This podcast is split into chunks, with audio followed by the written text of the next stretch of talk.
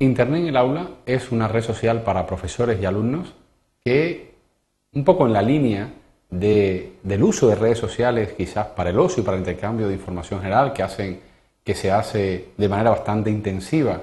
eh, en la actualidad, pues propone eh, esta, manera de, esta manera de intercambiar información como un recurso educativo más.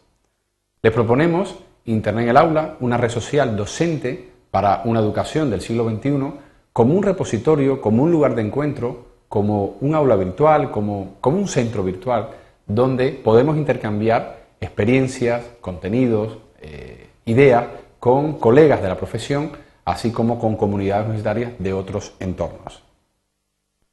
Voy a entrar en la página web. Es una red eh, muy activa,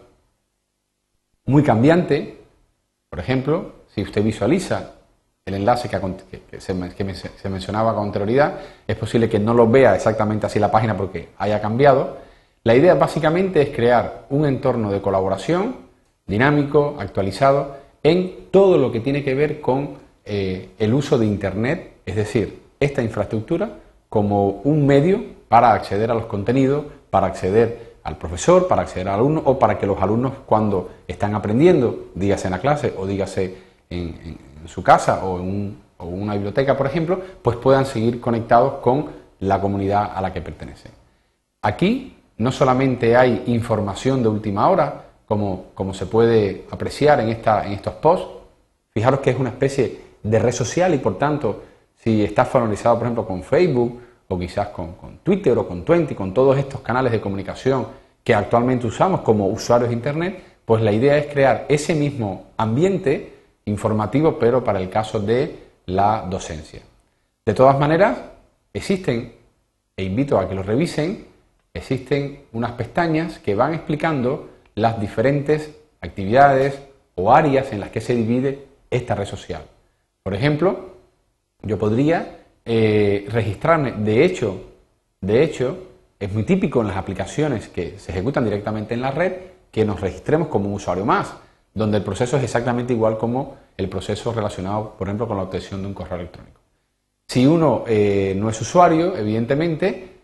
tiene también información disponible de congresos, de eventos, de, manuales, etcétera, eh, pero no llega realmente a ver todo el contenido de la red social ni llega a estar en contacto de manera más directa con todos los miembros que forman parte de ella.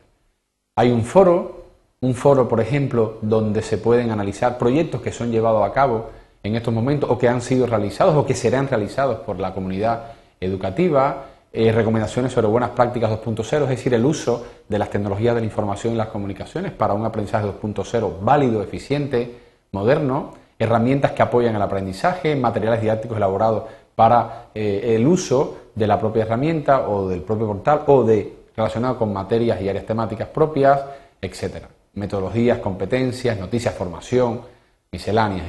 grupos de trabajo en función de las áreas, del impacto que tiene la propuesta que realiza, etcétera, aquellos grupos que son más activos, los grupos que han sido de, creación reciente y por tanto eh, están seguramente que asociados con temáticas más, nuevas o que se vienen desarrollando quizás desde un periodo de tiempo más corto, blog donde se van publicando información relacionada con los eventos, fotos y vídeos de diferentes pues, eventos que se realizan como congresos, jornadas, etcétera. Es importante, quizás eh, aquí debemos recalcar esto, no solamente hay contenido que podemos descargar, sino también pues propuestas formativas en las que podemos participar o que podemos sugerir, etcétera. Sesiones de trabajo, etcétera, así como el acceso a la zona de miembros. La idea,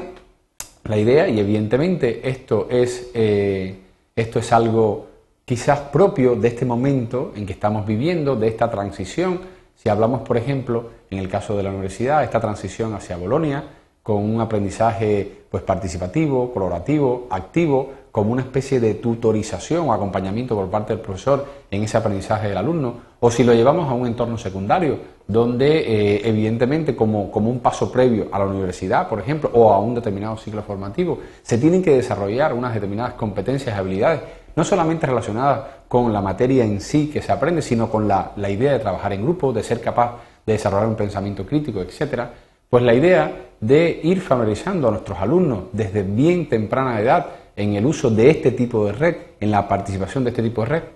que por cierto, quizás para nosotros como profesores, por un problema de edad, de pertenecer quizás a una generación anterior, que es la que en cierta manera se denomina inmigrantes digitales, pues quizás nosotros tengamos que hacer un esfuerzo un poco mayor que el que tendría que hacer nuestro alumno, ese mismo que después nos encontramos en las redes sociales que normalmente triunfan en, en Internet.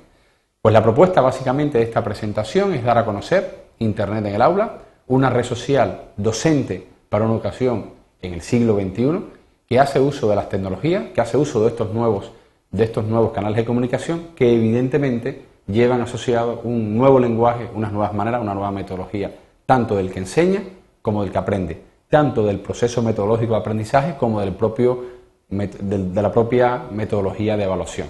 Quizás un poco de esa forma se cerraría realmente el círculo del aprendizaje.